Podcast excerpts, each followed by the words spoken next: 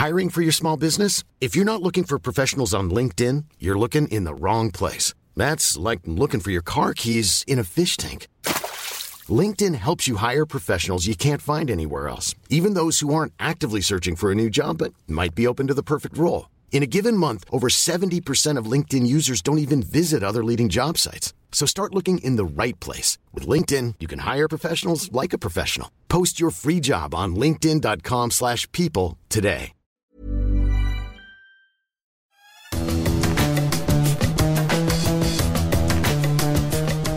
Salut les fous du volant, bienvenue pour un nouvel épisode de votre émission consacrée à la Formule 1. Je suis Gilles Della Posta et avec Stéphane Vrignot, on va parler F1 en attendant le Grand Prix des États-Unis au Texas. Et on va justement parler de cette relation un peu compliquée entre euh, la, Formule 1 euh, et euh, les États-Unis. Une relation je t'aime, moi non plus. On s'éloignera aussi, pardon, oh là là, c'est difficile. On s'éloignera aussi un peu de l'actualité avec une réflexion sur euh, les pilotes numéro 2 dans leur équipe. On essaiera de les classer selon leur situation et vous verrez que c'est plutôt euh, intéressant. Et puis on reviendra sur l'actualité avec la publication du calendrier 2022 de la F1. Et pour être honnête, ça nous a laissé franchement euh, bouche bée. Ce podcast qui est à retrouver sur toutes les bonnes plateformes d'écoute de Deezer à Spotify en passant par Acast ou par Apple Podcast. N'hésitez pas à nous donner 5 étoiles et puis aussi à vous abonner et de cette manière vous recevrez les nouveaux épisodes directement sur votre smartphone. Stéphane, on commence les fous du volant euh, aujourd'hui avec euh, donc ce sujet, la Formule 1 et les États-Unis. Je t'aime, moi non plus. Euh, en 2022, la Formule 1 ira disputer deux grands prix aux, États-Unis. On a choisi d'en parler bah à quelques heures, à quelques jours du Grand Prix des, États-Unis. alors, ça sera la première fois depuis 84 hein, l'année prochaine qu'il y aura deux Grands Prix des, États-Unis. C'était à Détroit et à Dallas des épreuves qui n'ont pas laissé un, souvenir euh, impérissable. Euh, je voudrais qu'on revienne, Stéphane, un petit peu sur cette relation euh, justement entre la Formule 1 et les, États-Unis. c'est une relation un petit peu, un petit peu complexe qu'ont cette organisation, la Formule 1, et on va dire cette zone géographique, les, les États-Unis, l'Amérique du Nord, quoi, on va dire. Oui, Gilles, c'est une histoire un petit peu compliquée, en pointillé, je dirais, dans l'histoire de la, Formule 1. Euh, c'est euh, quand même deux titres de champion du monde, Phil Hill en 61 et Mario Andretti en 78, donc euh, ça date pas d'hier quand même. C'est 39 pole positions quand même, c'est pas rien, et c'est 33 victoires. Mais c'est pas une présence qui a réussi à s'installer de façon durable, hormis des, des, circuits de temps à autre qui n'ont jamais fait l'unanimité. Il y en a eu 10 différents, je crois que Miami sera le 11e, des circuits essentiellement urbains avec des virages angle droit ou sur des parkings de casino. Enfin, tout ça, ce n'était pas euh, amené à, résister euh, à, la professionnalisation de la Formule 1 et à, l'incrémentation euh, des, normes, je dirais, de, sécurité, tout simplement. Donc, on, reste un petit peu sur notre fin. Pour l'instant, c'est une mayonnaise qui ne prend pas vraiment. Au niveau des équipes aussi, on a eu Eagle et, et, Penske qui ont remporté chacune un Grand Prix, mais qui sont partis aussi assez vite. Et, aujourd'hui, il y a As mais ça ne suffit pas. Alors, arrivé en 2017, le, nouveau promoteur de la Formule 1, qui est américain, s'est dit, nous, on voit vraiment un nouveau champ de développement pour la Formule 1, et c'est les États-Unis. Et là, on commence à être là-dedans, dans le concret, avec ce deuxième Grand Prix l'an prochain. L'arrivée de Liberty Media, euh, qui avait été euh, précédée de, quelques années, hein, ce n'est pas les Américains qui l'ont amené, mais le retour aux États-Unis avec un, un, vrai circuit euh, permanent à Austin, au, Texas, où on sera pour la, euh, prochaine épreuve. Mais il faut bien comprendre, hein, euh, c'est donc au, Texas, au sud-ouest des États-Unis. Finalement, on est assez proche, on est dans, une zone hispanique, et on est assez proche du, Mexique, où, où, finalement l'intérêt aux États-Unis pour, pour la Formule 1, il est essentiellement dû euh, on va dire, à la, partie hispanique de, la population, qui est, très très importante aux, États-Unis, parce que tu parlais des deux euh, champions euh, du monde. moi, j'avais envie d'évoquer aussi parmi les, pilotes qui sont venus des, États-Unis, bah, un qui n'est pas américain, mais qui a été une vedette aux États-Unis avant d'aller en Formule 1, c'est Juan Pablo Montoya, hein, qui a terminé deux fois troisième du championnat du monde de, Formule 1. et qui venait des États-Unis, en gros, euh, même s'il était, euh, je le disais, euh, même si je le disais, il était, il était colombien. je pense que, je ne sais pas ce que, j'aimerais bien t'entendre là-dessus.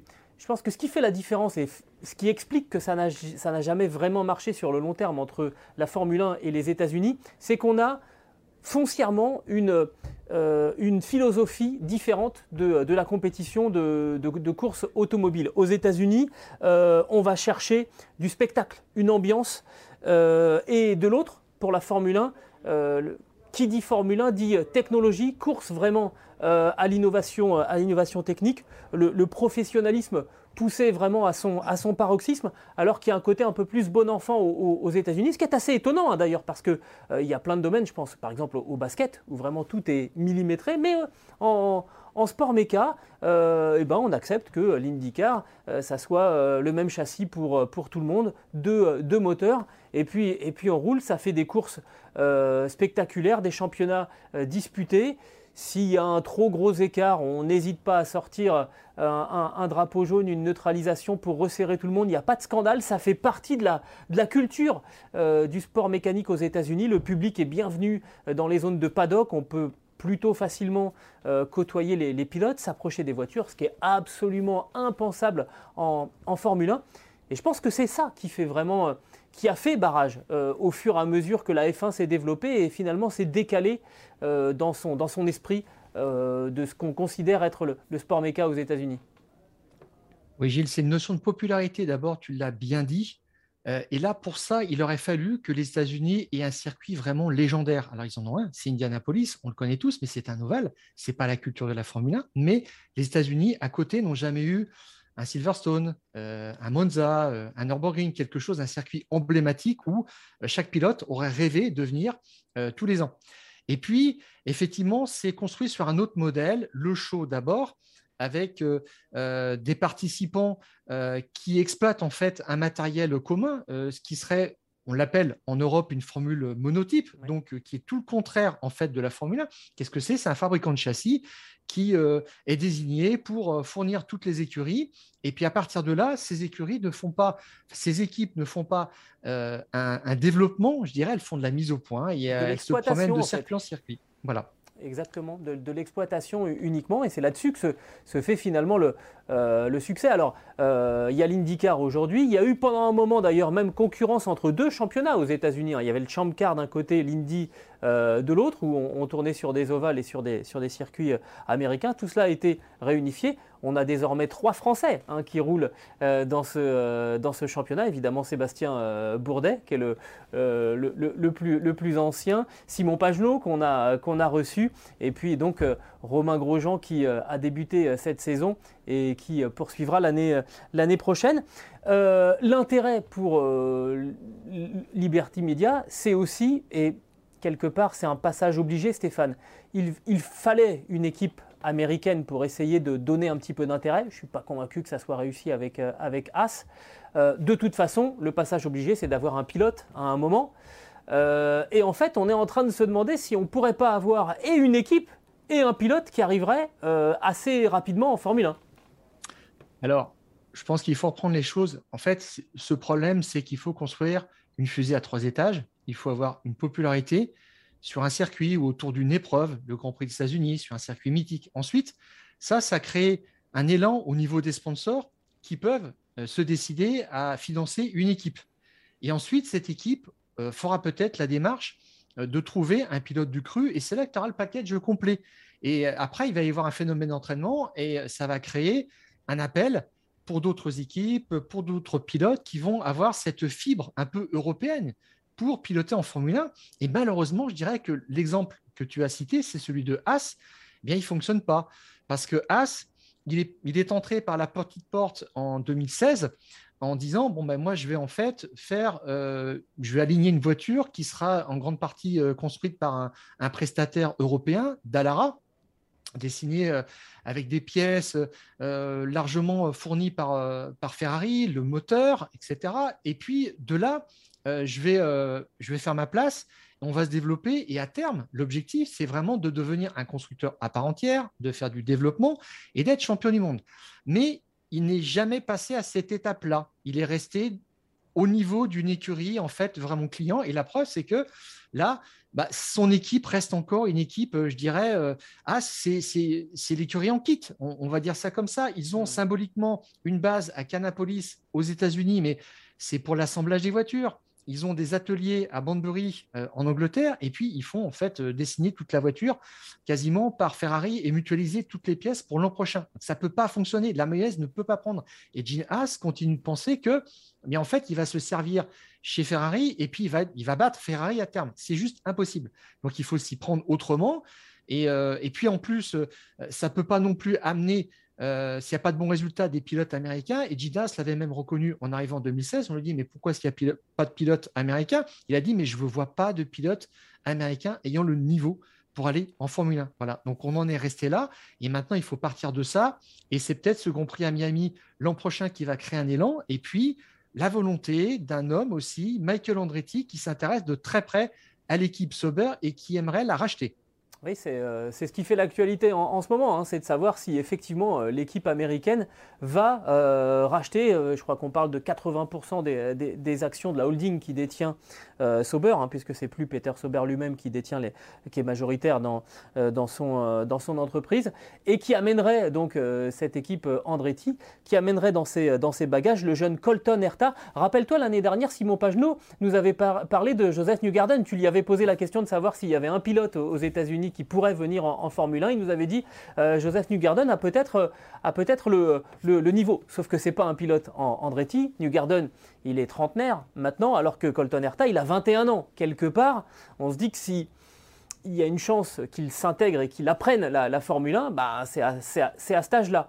Est-ce que, ça peut, est-ce que ça peut marcher? Déjà, on, s'est posé la question, est-ce qu'il a sa super licence? Euh, Stéphane, tu as, fait le calcul là-dessus, toi? Je sais que tu es doué là-dessus. Oui, barème d'attribution des points euh, aux deux premiers du championnat de, l'IndyCar permet d'avoir la super licence automatiquement. Euh, les conditions ont été élargies euh, l'année dernière avec la crise sanitaire. On retient maintenant, je crois, les trois années sur les, trois meilleures années sur les quatre dernières. Il faut plus avoir 40 points pour une super licence, mais 30 points. Donc, par exemple, gagner le championnat de Formule 2, ça rapporte 40 points directement. Gagner l'IndyCar, ça rapporte 40 points. Une deuxième place, c'est 30 points. Donc euh, ça, donne euh, tout de suite la super licence. Mais ce que je retiendrai au-delà de ça, alors d'abord à savoir si ça va se faire ou pas, parce que Andretti, il va falloir qu'il verse apparemment 350 millions d'euros pour acheter Sauber, ce qui, s'annonce un petit peu compliqué. Deuxième chose, euh, Sauber va courir en fait encore sous le nom d'Alfa Romeo. ils ont signé un contrat avec Ferrari pour 2022 et 2023, puisque Sauber, en fait, c'est une base opérationnelle en Suisse, à Enwil, et qui euh, a accepté de rebaptiser ses voitures et le nom de son équipe euh, au nom d'Alfa Romeo pour faire une prestation de service, on va dire comme ça. Donc, pour, euh, pour Michael Andretti, l'objectif, c'est ça, c'est de reprendre entièrement et d'appeler ses voitures Andretti. Alors, ce que je note, ce qui est important, c'est qu'au niveau culturel, enfin, Michael Andretti a franchi un pas parce qu'il a été pilote de Formule 1 et il avait abordé euh, son année avec McLaren en 93 de la plus mauvaise des manières. Il était coéquipier d'Ayrton Senna. Il était champion euh, d'IndyCar. Donc il arrivait quand même avec une solide réputation, mais euh, il faisait comme son père à l'époque, champion du monde en 78. En fait, il faisait des allers-retours en Concorde. Il rentrait chez lui après chaque course et il allait très très peu à l'usine. Il n'avait pas un grand crédit auprès de l'équipe technique. Euh, il parlait très très peu dans les briefings. Évidemment, quand on a un pilote comme Ayrton Senna, on l'écoute et lui, il se sentait mis à l'écart. Il n'a fait aucun effort, je dirais, pour s'adapter à cette vie américaine que nécessitait d'être pilote en Formule 1. Donc euh, aujourd'hui, il dit une chose il euh, ne faut pas construire une équipe ou une usine aux États-Unis, il faut racheter une équipe en Europe existante. Donc ça, je trouve qu'il s'y prend de la, meilleure des façons. Ensuite, a-t-il le pilote sous la main compétitif? Euh, tu l'as dit, le, fils de Brian Herta, un ancien pilote d'IndyCar, il a 19 ans, il a été le plus jeune vainqueur en IndyCar dès sa deuxième course, à moins de 19 ans. Il a été le plus jeune poleman, très rapidement aussi après. Il a sa super licence. Donc, potentiellement, il est effectivement éligible. Alors, tu as cité Joseph Newgarden, effectivement, il va avoir 30 euh, ans, donc euh, pour lui, ça c'est passé. Et puis en plus, il est dans la filière Penske, donc ce qui ne va rien lui apporter. Et puis il y a aussi euh, Pato Howard, un pilote en fait qui appartenait à la filière Red Bull, qui a été lâché par Red Bull, qui a été repris par McLaren et qui a eu des résultats très intéressants aux États-Unis et en IndyCar et qui vient de déclarer mon objectif c'est la Formule 1 tout simplement. Je veux y arriver et mon objectif, c'est gagner Indy 500 et c'est gagner le titre en IndyCar. Et après, euh, je, je, serai un candidat à la Formule 1. Et alors, il y a quelque chose d'important qui s'est passé, c'est qu'il a remporté des courses en IndyCar et Zach Brown, qui est donc le boss de McLaren F1, lui avait promis un test en Formule 1 s'il gagnait une course en IndyCar, et ça sera le cas, et on verra euh, Pato Ward rouler, c'est un Mexicain donc, euh, au, test d'Abu Dhabi, juste après le dernier Grand Prix de la saison. Alors tu l'as dit, Gilles, c'est que les, Mexicains aussi sont, très intéressants parce qu'ils ont tout un tas de sponsors comme euh, Sergio Perez, aujourd'hui chez, chez, Red Bull, qui s'est acheté son volant comme ça et on va dire presque une carrière comme ça.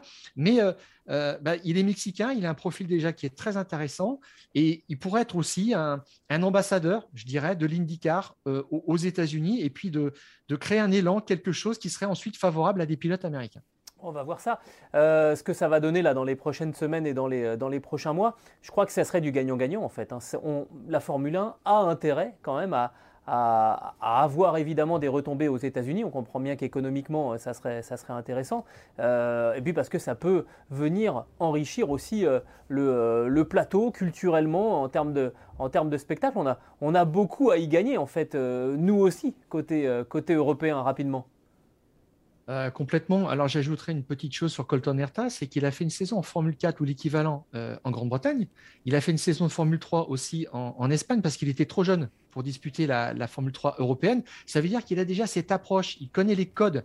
Et ça, c'est très important. Il ne faut pas essayer de, transposer un, pilote d'IndyCar euh, en, Formule 1. Il faut faire plus que ça. Et lui, il a, il a déjà franchi ce cap. C'est très intéressant. Et la Formule 1 aux États-Unis, on n'a jamais compris pourquoi ça n'avait pas pris. Alors, il y avait eu le Grand Prix euh, à Indianapolis, euh, qui n'était pas considéré comme très pertinent. ça roulait sur une grande partie du banking. Il y avait un infield qui n'était pas très passionnant. Il y avait une maladresse aussi des pilotes Ferrari qui avaient essayé de terminer à égalité une année. ça avait été très très mal perçu. On avait eu le scandale aussi euh, euh, des, pneus euh, Michelin. éclatés voilà, en, 2005 qui avaient sabordé en fait totalement le Grand Prix et qui avaient du mal à revenir. Et je trouve quand même qu'il s'était passé quelque chose ensuite de très intéressant avec ce, circuit à Austin que je trouve très, très agréable à, regarder. On, voit il y, a des, il y a des parties techniques, il y a un petit peu tout ce qu'il faut. C'est vraiment le produit qu'il faut pour, vendre la Formule 1 aux États-Unis. Et euh, le circuit de, Miami aussi est assez bien configuré. Ça sera autre chose qu'un simple circuit urbain. Je trouve que là, ils s'y prennent bien. Exactement, on verra ça, mais euh, bon, bah, on, va suivre de près ce qui va se passer entre Andretti, Sauber, est-ce que ça va se faire à, plus euh, ou moins court terme, et puis évidemment de voir comment, ça va se passer aux, États-Unis pour ce Grand Prix qui sera la prochaine étape du championnat. On va évoquer, si tu le veux bien, euh, le rôle de pilote numéro 2. Et ça, c'est vraiment pas facile. On a envie de se demander comment pouvoir survivre quand on est numéro 2 dans une équipe de, Formule 1. On s'est fait cette réflexion finalement, Stéphane, en préparant l'émission la semaine dernière, euh, en constatant finalement que la victoire de, de Valtteri Bottas, et on peut même dire l'excellent week-end de, de Valtteri euh, Bottas, bah finalement ça avait euh, laissé absolument tout le monde euh, totalement, totalement froid, parce que en quelque sorte son statut de pilote numéro 2 condamnait le Finlandais à un certain anonymat. donc on s'est dit, tiens, on va s'intéresser à, ce, ces pilotes numéro, numéro 2. Et euh, on, a fait, on, a fait, un classement en, trois catégories. Euh, donc, première catégorie, on va dire, euh, les pilotes déclassés qui ont perdu un petit peu de leur, de leur superbe, dans laquelle catégorie dans laquelle on retrouve Valtteri Bottas, Sergio Perez, Daniel Ricciardo. On va revenir hein, catégorie par catégorie. Ensuite, il y a les, ceux qui, qui, ont réussi à se hisser à un statut de co-numéro 1. donc, Carlos Sainz chez, Ferrari, Esteban Ocon chez Alpine et Lance Stroll chez, euh, chez Aston Martin. Et puis ceux qu'on a désignés comme les dominés, euh, à savoir euh, Tsunoda chez AlphaTauri, Mazepin chez, chez As, Latifi chez Williams et puis enfin Giovinazzi chez, chez Alfa Romeo. On commence par ceux qu'on a appelés déclassés, alors ce qui ne correspond pas bien quand même à, Bottas, sachant qu'il vient quand même de, gagner le, dernier Grand Prix en, en, date, mais si on regarde les chiffres, il est, il est, il est dominé, le, Finlandais, et quelque part, il a été usé, lessivé par, par Lewis Hamilton. Alors Bottas, il était déjà déclassé, on va être franc, depuis au moins une saison, on, le savait bien, et il a remporté sa première victoire en Turquie, enfin, après un an de disette. Euh, il a du mal à supporter aussi euh, Lewis Hamilton parce que ça, c'est son premier job de prendre des points à Verstappen. Et en Turquie, c'était la première fois qu'il prenait des points. Euh, à Verstappen, 7 points en l'occurrence. Quand tu dis supporter, c'est soutenir. Hein, c'est pas, oui, alors il le, fait de, il le fait de différentes façons. D'ailleurs, c'est-à-dire en prenant des réglages ou en prenant des stratégies qui sont moins compétitives que qu'Hamilton en course, ou en faisant des essais de départ dans la pit lane. Souviens-toi, je ne sais plus à quel Grand Prix c'était, mais euh, il avait euh, démarré en, seconde. Ils avaient essayé ça. Alors, Mercedes n'avait pas demandé ça à Lewis Hamilton. Ils avaient demandé ça à Bottas. Donc, ça, c'était mal terminé. Plus. oui, voilà. Et euh, tu, te dis une fois de plus, bah oui, il est bien, il est bien pilote numéro 2. Il y a un chiffre, qui, résume ça, hein, Stéphane, et que, qu'on, voulait, qu'on voulait souligner, c'est le résultat des, duels en, en qualification et auquel tu accordes beaucoup d'importance. Écoute, c'est là où on voit déjà la pointe de vitesse d'un pilote, s'il euh, il a un potentiel, euh, parce qu'il faut piloter de façon un petit peu différente euh, en, course, mais il faut d'abord bien se placer sur la grille. Ça, c'est essentiel. Bottas s'est fait battre 13 fois sur 16 possibles par Hamilton, et c'est un rapport de force qui est extrêmement déséquilibré, qui, qui le décrédibilise complètement. Et c'est là-dessus aussi où Mercedes est arrivé à la conclusion qu'il était rincé et, qu'il fallait le libérer. Il est allé chez Alfa Romeo. Voilà, donc euh, euh, pour moi, ça c'est assez logique. Il tient encore le choc au, championnat. Il a quand même marqué 77 points et c'est pour ça, c'est grâce à lui euh, Mercedes mène au championnat des constructeurs. Mais pour le reste, une seule victoire contre 5 à Hamilton, je vois. Les podiums, c'est assez, euh, partagé. Il a quand même fait 9 podiums, beaucoup de, euh, de troisième place. Je crois qu'il en, a, il en a 7 à son actif. 11 podiums pour, pour Hamilton, donc c'est quand même pas mal. Il a fait 76 tours en tête, 133 pour Hamilton. Tout ça. Il n'y a rien à dire là-dessus, mais c'est vraiment sur le samedi que ça pose un problème, donc aussi sur le dimanche parce qu'il est sans arrêt sous la défensive. Euh, alors, évidemment, euh, dans l'autre top team, chez, Red Bull, il y a aussi un pilote numéro 2, hein, Sergio, Sergio Perez. Et alors là, c'est pas tant au niveau euh, des, résultats de qualification qu'on voit vraiment la différence par rapport à, Max Verstappen, c'est au, niveau des points marqués. On est quasiment du, du simple au double. 262 points et demi pour Max Verstappen, 135 pour, euh, pour Sergio Pérez. Euh, c'est ce qui fait justement euh, que Mercedes est en tête au classement des, constructeurs et que ce n'est pas Red Bull parce que, Pérez n'arrive pas suffisamment régulièrement à apporter sa, contribution, sa contribution au nombre de, points pour l'équipe. Oui, tu l'as dit, c'est un tout petit peu plus de la moitié des points. Ce que je retiens aussi, c'est le, le, support qu'il peut apporter à Verstappen. Il a pris deux points à Hamilton à, à Monaco, Checo, et encore deux points euh, Hamilton en, Turquie, ce qui est très insuffisant. Et si Red Bull ne gagne pas le championnat constructeur avec quasiment la meilleure voiture et aussi le meilleur moteur à égalité avec Mercedes, c'est vraiment de sa responsabilité. Ça, c'est sans ambiguïté euh, pour moi. Euh, et je dirais qu'on a annoncé, on l'a annoncé, on l'a confirmé chez Red Bull pour l'année prochaine. Et ben moi, je suis pas si sûr. Toi, tu sens une embrouille, toi.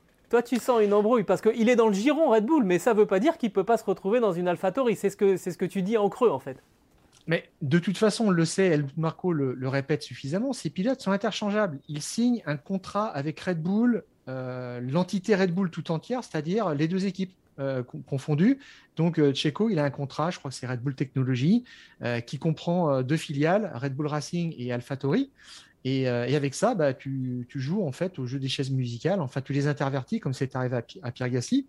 Et je pense que si euh, s'il continue comme ça, ça va être un petit peu juste. Et ça sera un petit peu la gueule de bois chez, Red Bull et chez Honda s'il ne remporte pas le championnat constructeur, et spécialement à cause de Perez. Alors est, c'est un pilote payant, on l'a dit. Il réglait 12 euh, millions d'euros pour avoir son volant chez, chez Force India et, Racing Point. il en règle la moitié pour Red Bull c'est une somme importante, mais je pense qu'ils peuvent s'asseoir dessus. Et en coulisses, on le, on l'entend un petit peu de temps à autre, bah, Pierre Gasly, il met la pression aussi à l'arrivée du dernier Grand Prix euh, des Pays-Bas. Il a dit, je ne comprends pas pourquoi est-ce que Checo a été élu euh, pilote du jour. Il termine huitième à un tour de son coéquipier. pour moi, c'est un mystère. Et il soulignait encore une fois qu'il y a une différence de traitement qui est un petit peu insupportable. Et je pense que les prochains Grands Prix, les, premiers Grands Prix de 2022 sont vraiment essentiels. S'adaptera-t-il à la nouvelle voiture? Et s'il n'est pas au niveau, euh, je pense que tout est ouvert. Alors le troisième pilote qu'on voulait mettre dans cette catégorie de, déclassés, c'est évidemment Daniel Ricciardo. Alors certes, il y a eu une victoire cette saison pour, pour l'Australien, mais il était euh, vraiment la clé de voûte chez, chez Renault. Il a décidé de partir euh, pour aller chez, chez McLaren et il est euh, vraiment mis au deuxième plan par, par Lando Norris qui est passé tout près de la victoire euh, en, Russie. Lando Norris quatrième du championnat, Daniel Ricciardo huitième. Voilà, cette, cette, simple statistique permet de faire la démonstration que, que Daniel Ricciardo est déclassé chez, chez McLaren. Alors il est déclassé euh, sur le duel du samedi après-midi en qualif. Norris mène 11-5. C'est finalement ce chiffre-là qui me surprend le plus euh, Ricciardo se faisait taper assez régulièrement par, Verstappen sur la fin chez Red Bull. C'est évident, Verstappen est tellement rapide, mais il avait gardé encore un peu de crédit. Il en avait beaucoup chez, euh, chez Renault. Et là, euh, il ne fait plus figure de champion du monde potentiel de l'avenir. Maintenant, pour moi, je pense que c'est terminé. Il a dit qu'il resterait en Formule 1 tant qu'il serait persuadé qu'il pourrait devenir champion du monde. là, ça n'est plus vraiment le cas. Et puis, ce shift a été est horrible entre, euh, entre Renault et McLaren, puisqu'il est payé deux fois, euh, deux fois et demi moins. Donc euh, là-dessus, il a encore un contrat pour l'an prochain et je ne sais pas ce qui se passera ensuite. Et on en a parlé, il y a un jeune, Pato Ward, mexicain, qui est dans les, dans les petits papiers de Zach Brown, le boss de McLaren, et qui va pousser aussi pour être, pour être là et pour, pour être, incarner la relève. Exactement. Alors la deuxième catégorie, c'est, euh, bah, on va dire plutôt l'inverse de la première qu'on a évoquée, c'est ceux qui sont en train euh, finalement de, prendre la place du calife, euh, les co numéro 1, et Carlos Sainz, qui fait quand même une saison, on va dire, très très intéressante chez, chez Ferrari. Bah, d'abord comptablement, il a un demi-point d'avance sur, son, sur son coéquipier Charles Leclerc. il, est, il est clairement en peut-être pas en train de prendre le pouvoir chez, Ferrari, mais en tout, cas en train de montrer qu'il a les épaules pour, euh, pour guider la Scuderia. Oui, son problème encore, c'est peut-être un petit peu le souci qu'a eu toute sa carrière Perez, c'est qu'il n'est pas tellement rapide sur, euh, sur le tour chrono du, du, samedi. Bon, euh, Raikkonen a aussi fait une belle carrière avec ce petit défaut, mais oui, il est nettement dominé quand même par, par Leclerc, 11 à 4 quand même, dans le duel euh, pour les, les pole positions et, euh, et, en Q3. Euh, et, Leclerc en a signé deux pole positions, Sainz aucune. mais il tient le choc, il est opportuniste malgré ses nombreuses erreurs. C'est le petit miracle pour l'instant du championnat. C'est pour moi c'est une surprise quand même, clairement. Oui. Et ce qui est un petit peu inquiétant pour, pour Leclerc, on verra ce qui se passera l'an prochain, mais Sainz, c'est une demi-surprise quand même. Je ne l'attendais pas à ce niveau-là, comme on dit. Hein dans cette rubrique en tant que co-numéro 1 chez Ferrari. c'est clair hein, que Charles Leclerc paraissait euh, vraiment euh, installé. On a quand même débarqué un quadruple champion du monde finalement pour lui faire place nette. Et, euh, Carlos Sainz est, convaincant. Un mot sur, sur, Esteban Ocon, parce que la première victoire en Formule 1 de l'histoire d'Alpine, elle est venue donc des mains du, du Français en, en, Hongrie. Euh, on annonçait le, pire hein, pour, pour Esteban Ocon face au double champion du monde revenant euh, Fernando euh, Alonso. Alors tout n'est pas simple, tout n'est pas rose dans la vie du, Français cette saison. Mais bah, oui, on l'a mis dans la catégorie des co numéro 1 parce que bah, cette victoire, elle est, elle est pour lui et il existe. Il s'est mis au niveau de, Fernando Alonso qui a, qui a reconnu son apport. Euh, l'apport du français dans son processus de, réapprentissage, je dirais, du, haut niveau. Donc ça, c'est vraiment positif. Je dirais quand même malheureusement que cette victoire, c'est un petit peu l'arbre qui cache la forêt, puisque depuis, euh, Esteban Ocon est resté dans un entre-deux encore, euh, pas très convaincant en Q3, rien de très très spectaculaire, en tous les cas pas sur des bases régulières, et puis beaucoup de problèmes. Je dirais qu'on sent dans la communication aussi où il a des soucis, mais il ne veut pas en parler. Il est toujours assez euh, mystérieux. Il y a beaucoup de retenue. Euh, est-ce qu'on nous fait croire qu'il y a des, problèmes? Je ne sais pas. Ça ressemble un petit peu à un mythe quand même, comme cette histoire du châssis qui était un petit peu euh, faussé, on va dire. On cherchait un loup, comme on dit, c'est-à-dire il y a un défaut, on ne trouve pas lequel. On lui a changé le châssis. ça n'a pas apporté beaucoup de, de progrès dans, ses résultats. Euh, Lewis Hamilton l'avait dit d'ailleurs cette année. Hein, Hamilton, maintenant, il gagne avec l'ancien châssis de Bottas. Hein, T'as qu'à voir. Donc euh, voilà. Et on est un petit peu autour de ça. Et on est comme l'année dernière où Esteban Ocon était quand même franchement dominé par Ricciardo et on passait un petit peu son temps à chercher des explications, à rester un petit peu évasif. Et je, je, dirais que là, c'est 2022 encore qui donnera vraiment la vérité. Alors, je pense quand même que Alonso, il a peut-être atteint un palier. Je ne sais pas si il reviendra, redeviendra le vrai Alonso des années McLaren ou même des années Ferrari. Peut-être qu'on a plus le Fernando Alonso de la fin des années euh, McLaren. Déjà, c'est très très bien, c'est un beau package. Mais euh, je pense qu'il faudra franchir un, cap supplémentaire et il faudrait qu'on reparle de lui comme d'un vrai numéro un, Esteban Ocon, euh, l'an prochain chez Alpine en, 2022. je pense aussi que les stratégies employées par Alpine n'ont pas toujours été euh, les plus, les plus intéressantes pour, pour Ocon par rapport à, par rapport à Alonso. Il y, a, quand même eu des choix moi, qui m'ont laissé parfois un peu, un peu perplexe. Et puis il y a Lance Stroll qui, chez Aston Martin, ben, finalement, conteste le statut de Sébastien Vettel. Hein. il est sur les talons du quadruple euh, champion du monde et euh, plus on avance dans la saison, plus il montre des choses intéressantes, le, jeune Canadien. Il était un peu blasé avant même d'arriver en Formule 1. Il, avait une petite pointe d'arrogance et euh, je trouve qu'il a vraiment bien évolué maintenant. On le sent plus pris dans des accrochages ou des des frictions avec d'autres pilotes pour euh, euh, évacuer un petit peu sa frustration. C'est autre chose, il est beaucoup plus calme. Euh, c'était quand même pas rien de se mettre au niveau de Sébastien Vettel. Et d'ailleurs, les écarts sont pas choquants. Hein. En qualif, ça fait 8-7 pour Vettel, ce qui est, c'est rien du tout. Hein. Alors, Vettel est parti de loin parce que euh, la voiture, il n'arrivait pas à la, à la cerner euh, au départ. Mais bon, et au championnat des, des, pilotes, ça fait 35 points pour Vettel, 26 pour Stroll. Ils sont 12e et 13e. Là, c'est pareil. Ils ont, ils ont deux numéros 1 chez, chez Aston Martin. Je suis un petit peu surpris, effectivement, de la progression de Stroll. Et peut-être que sur la durée, c'est quelqu'un qui est parti pour progresser, faire quelque chose de bien aussi. ça serait pas et pas simplement de rester sur un palier comme on le pensait après ces années Williams. exactement, mais je ne serais pas surpris qu'ils finissent par terminer le championnat euh, devant euh, Vettel. On, va faire court sur ceux qu'on désigne comme euh, les dominés. bon, on est d'accord pour Yuki Tsunoda qui est quand même très très loin de ce qu'apporte Pierre Gasly chez, chez AlphaTauri. Il a avoué, euh, après avoir été obligé de déménager d'Angleterre euh, en Italie par son, son boss chez AlphaTauri, il a dit Je jouais beaucoup aux jeux vidéo, je passais la plupart de mon temps devant des écrans. il n'était pas très concerné par euh, l'implication de pilotes professionnels. Là, on retrouve un petit peu la tradition, je dirais, des pilotes japonais qui arrivent vraiment supportés de façon inconditionnelle par un grand constructeur, Honda ou Toyota qui, savent qu'ils ont deux ou trois ans de tranquillité pour faire leurs preuves et faire toutes les erreurs possibles, et ils savent qu'on leur pardonnera. Bon, mais euh, Tsunoda, bah, ça va changer. Hein. tu sais, il n'y aura plus le badge Honda l'an prochain sur les voitures. Il sera plus officiellement soutenu par Honda. Et euh, je pense que l'année prochaine pourrait être sa dernière à ce tarif-là. Il a été battu 16 euh, fois, sur 16 possibles par Pierre Gasly aux essais comme d'ailleurs euh, Nicolas Latifi par euh, George Russell chez Williams. Oui, bah tiens, euh, c'était pas l'ordre qu'on avait prévu, mais restons euh, en compagnie de, Nicolas Latifi chez, Williams.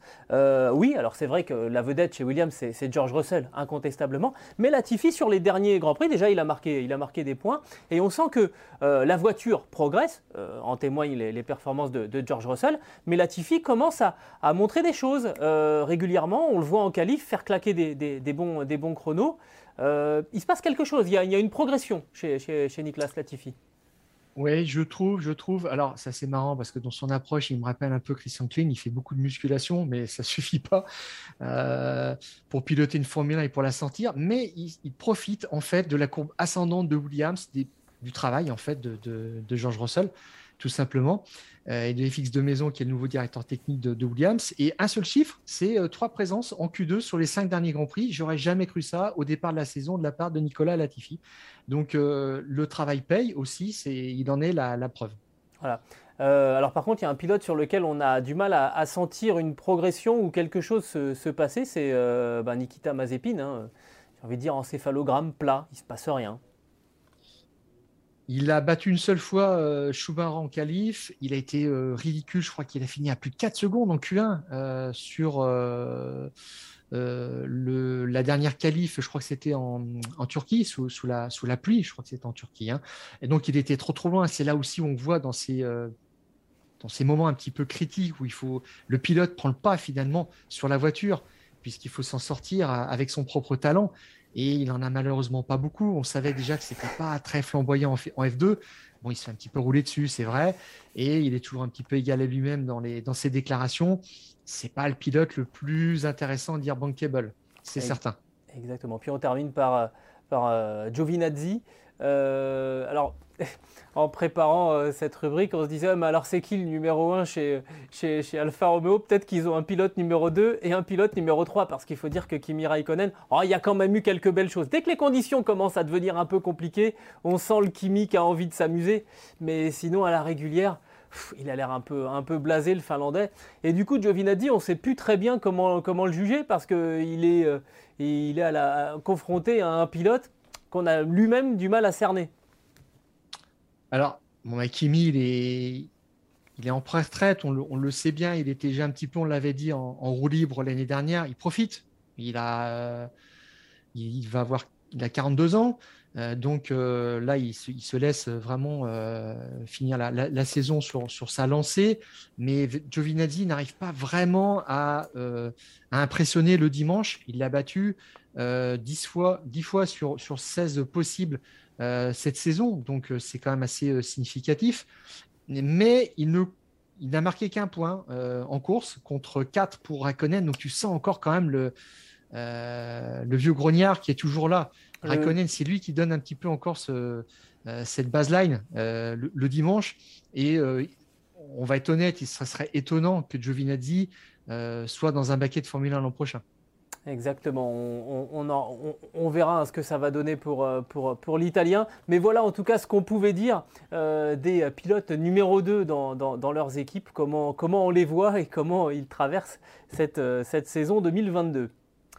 On va passer, si tu veux bien, Stéphane, à notre troisième sujet dans les fous du volant euh, aujourd'hui. C'est euh, la publication du, calendrier de la, Formule 1. Alors, euh, on a quelques jours de, retard, hein, certes, puisque c'est sorti avant le Grand Prix de, Turquie. Bon, on avait plein de choses qui nous avaient semblé plus intéressantes et plus pertinentes à évoquer à, à ce moment-là. Là, il n'y a pas de Grand Prix, il n'y avait pas de Grand Prix le week-end dernier, donc on a le temps d'évoquer. Nouveau calendrier pour 2022, 23 dates, c'est le plus gros calendrier euh, de l'histoire de, la Formule 1. Début le 20 mars à Bahreïn, euh, dernière épreuve le 20 novembre à Abu Dhabi, ça fait 8 mois pile poil pour 23 dates. Euh, et puis surtout ce qui nous a déjà interpellé, c'est il y a 7 week-ends, enfin week-ends qui se, qui se suivent, des doubles headers comme on dit chez les, chez, les, anglophones, on va dire des doublettes. Euh, si on veut faire un, si on veut franciser. Euh, et puis deux triple headers, hein, donc trois week-ends de suite euh, qui vont, qui vont s'enchaîner avec des décalages horaires, avec des longs, des longs déplacements. bon, on a, ça, ressemble quand même à des, à des cadences très très très très très soutenues, pour pas dire, pour pas dire infernales. Et d'ailleurs, il y a beaucoup, beaucoup de monde hein, dans, cet univers qui commence à dire que là, ça va, ça va vraiment être compliqué. Oui, sauf euh, Franz Toss, le boss d'AlphaTauri. Euh, lui, il est clair. Euh, il dit chez AlphaTauri, nous sommes une équipe de course et tout le monde devrait se réjouir, mmh. donc ceux qui vont sur les circuits hein, spécialement, d'avoir 23 courses l'an prochain, donc ce qui est un record. Et ceux qui ne sont pas contents peuvent partir. Donc voilà, ça c'est clair. il y a Zafnauer qui a fait une déclaration un petit peu aussi dans ce sens-là. Mieux on a, plus il y a de courses, mieux c'est. bon, Toto Wolf, la voix de la raison quand même a dit qu'il faudrait commencer à faire des, rotations et des roulements avec euh, deux, groupes de, personnes euh, différents pour, euh, pour aller sur tous les circuits, surtout autour du monde, et donner un petit peu de, temps à passer en famille, surtout avec ces, gens-là qui sont quand même épuisés. c'est vrai que les triple leaders, c'est absolument terrible. Et en 2018, il y en avait eu un, un seul. Hein, et tout le monde avait dit plus jamais ça. Et bien là, il y en a deux. C'était revenu en 2020 pour les raisons conseils, il y en avait quatre quand même. Cette année, c'était aussi un pareil, un petit scandale, il y en avait trois. Alors on nous avait euh, avancé que c'était un petit peu compliqué aussi euh, de, monter un calendrier avec beaucoup de grands prix européens et comme on restait plusieurs fois sur le même circuit, ça, ça, C'était moins coulait de source. Hmm. Très bien, très bien, mais il y en a deux l'an prochain, mais tu ajoutes ça effectivement à 7. Donc deux triplettes et trois doublettes, ça devient, euh, oui, ça devient insupportable, c'est clair, c'est évident. C'est un petit peu inquiétant. Euh, je sais même pas. Je, crois que dans le calendrier, on peut aller jusqu'à euh, toutes les équipes ont signé pour un maximum de 24 courses. Donc, si demain euh, le promoteur veut faire 24 courses, il n'y a aucun obstacle à ça. Je, vais te dire, c'est pas, euh, on, va, on, va donner, on va donner un secret, c'est pas dans l'ordre qu'on avait prévu d'évoquer, mais moi, quand j'ai vu ce, calendrier, je me suis dit que c'était pas cohérent avec, avec ce qui se disait, parce que on voit régulièrement paraître euh, des, articles où euh, telle équipe, tel organisateur a reçu une certification environnementale donnée par, par les organisateurs. Mais là, de quelle certification environnementale est-ce qu'on nous parle? Euh, Quand on va euh, de l'Arabie saoudite, on va en Australie, et puis après, euh, on revient en Italie pour repartir en, Floride. là, c'est qu'un exemple parmi d'autres, mais il y a des allers-retours qui sont absolument démentiels. Alors évidemment, il y a une une, aberration écologique là, qui me paraît, moi, qui me saute aux yeux. On est, on est dans une période où on dit qu'on essaye quand même d'être raisonnable. Alors évidemment, il ne faut pas arrêter les grands prix, il faut essayer d'aller partout, d'accord? Mais n'empêche qu'on peut essayer euh, d'aller dans une zone, faire plusieurs grands prix, et puis ensuite aller dans une autre. Non, là, on fait des allers-retours, on traverse l'Atlantique, on traverse les océans, euh, dans un sens, dans l'autre.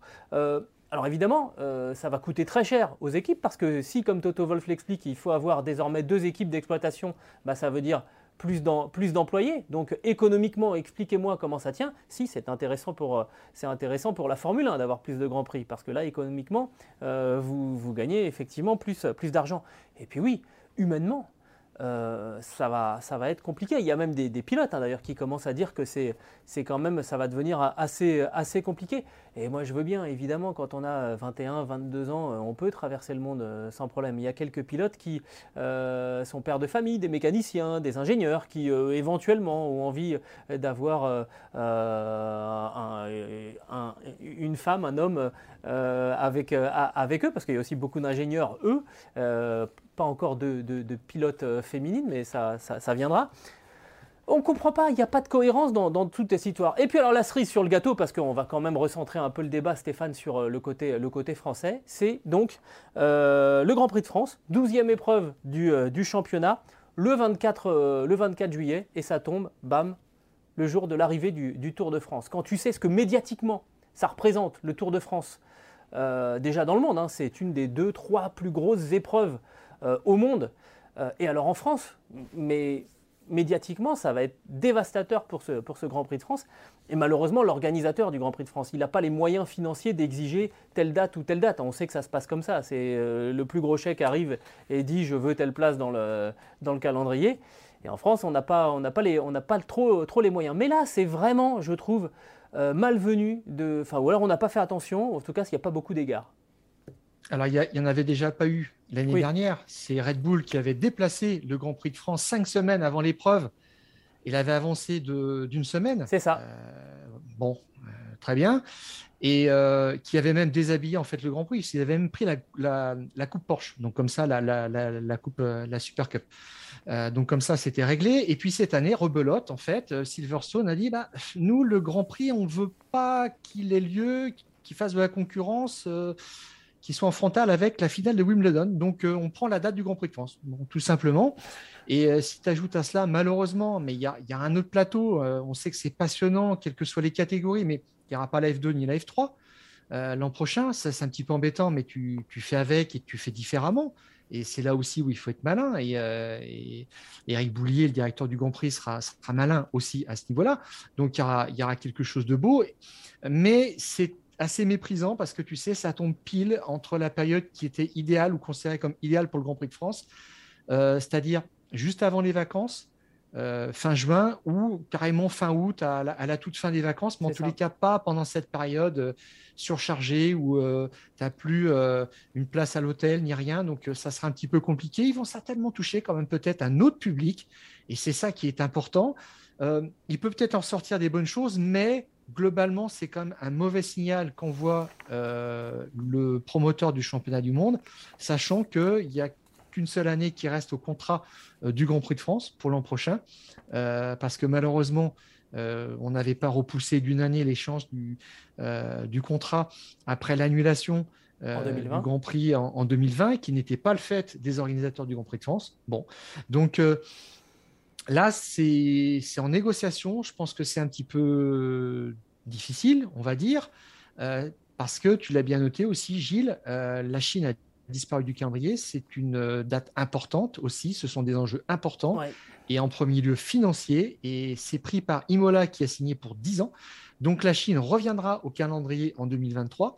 Donc on verra ensuite quel Grand Prix sautera. On n'en est pas là, mais il y a déjà une pression qui est sur euh, le Grand Prix de France. Il faut faire avec, c'est toujours comme ça. Mais euh, s'en sortir quand même, faire exister un Grand Prix, c'est assez difficile.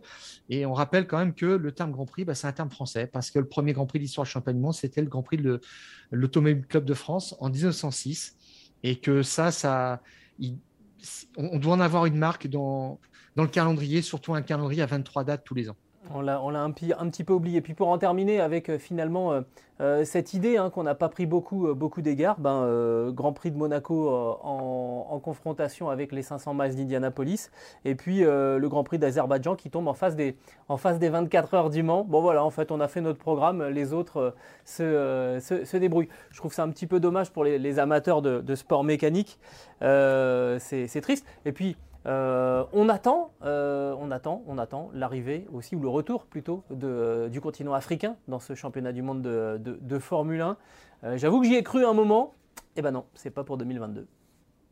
Alors pas pour 2022, mais Warren Schechter, qui, qui est, je crois, le neveu de Julie Schechter, le champion du monde 1979, qui pousse, qui travaille d'arrache-pied pour le retour de la Formule 1 euh, en Afrique du Sud dit que ça serait pour 2023. Euh, que selon les, offres euh, arrivées de possibles circuits, il y avait beaucoup de propositions de circuits urbains et en fait il a dit que la meilleure solution ce serait encore de remettre à jour le circuit de Calami qui a accueilli le dernier Grand Prix d'Afrique du Sud, je crois que c'est en 93, et puis et puis trouver un, promoteur, de l'argent. Ça aussi, c'est en bonne voie pour avoir le retour de l'Afrique du Sud, enfin, au calendrier en 2023 pour avoir euh, une épreuve en Afrique. C'est si important euh, quand on en a 23 partout ailleurs dans le monde.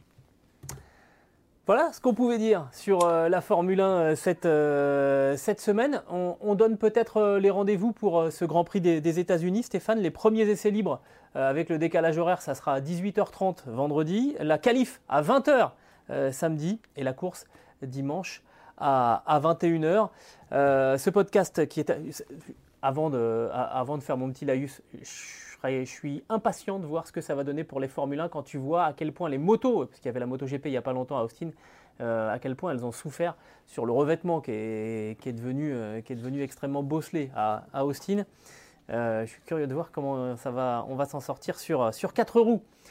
Ce podcast qui est à retrouver sur toutes les bonnes plateformes d'écoute de Deezer à Spotify en passant par Acast ou par Apple Podcast. N'hésitez pas à nous donner 5 étoiles et puis aussi à vous abonner et de cette manière vous recevrez les nouveaux épisodes directement sur votre smartphone. On a encore été très bavard, j'ai vu à plusieurs reprises Anne Thirion qui veille au bon déroulement technique de cet enregistrement euh, trépigné en disant Oh là, ils sont pas raisonnables, qu'est-ce qu'ils sont bavards Eh bah oui, on en avait plein des choses à, vous dire et ça sera encore pire la semaine prochaine. Je sais pas ce que t'en penses, Stéphane. voilà, allez, quand même, on arrête. On vous dit à la semaine prochaine et d'ici là, on coupe le contact. Le contact.